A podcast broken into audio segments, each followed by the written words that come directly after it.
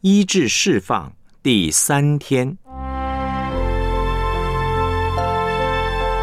医治释放与福音神学一，认识真神。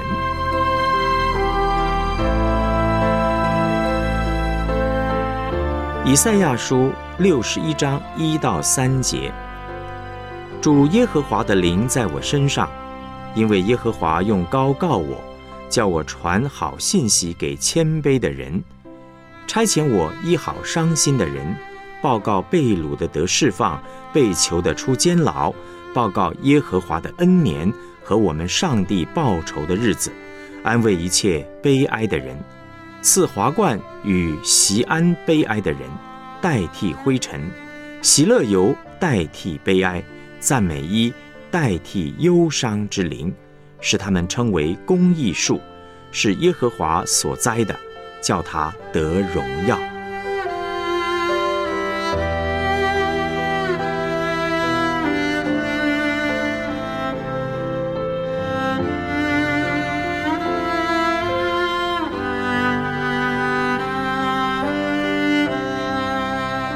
我们来思想主题信息。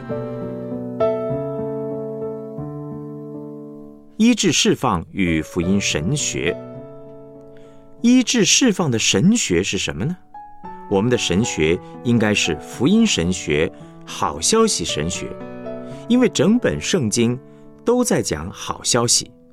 以赛亚书六十一章一到三节呢，是福音神学的基础，也是路加福音里耶稣出来侍奉的时候所引用的。在这段圣经里面，牵涉到几个神学里面的论。首先呢，我们要了解神论，要认识三位一体的真神。认识三位一体的真神，第一要认识父上帝。以赛亚书六十一章一到三节呢，是我们引用医治释放最有名的经文之一。这段经文清楚地告诉我们，医治释放侍奉。是三位一体真神的心意和工作。主耶和华的灵在弥赛亚的身上，三位一体真神都在这里。父上帝、子上帝还有圣灵，三一真神一起来做医治释放的工作。医治释放的发动者是耶和华上帝。我们对上帝的认识，绝对会影响我们对医治释放侍奉的认识。我们越认识上帝，侍奉就越有突破，包括医治释放的侍奉。我非常怀念我神学院的老院长戴少曾牧师，他已经蒙主宠召。记得很多年前，我请他来做我们教会宣教年会的讲员。当时我问他一个问题，他的回答对我一生的侍奉有决定性的影响。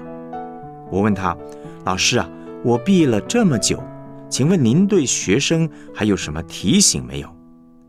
他低头想了一下，抬起头来对我说：“您呀，假如我对上帝能够有更深的认识的话，我今天的侍奉绝对不止如此。”我差一点从椅子上翻下来。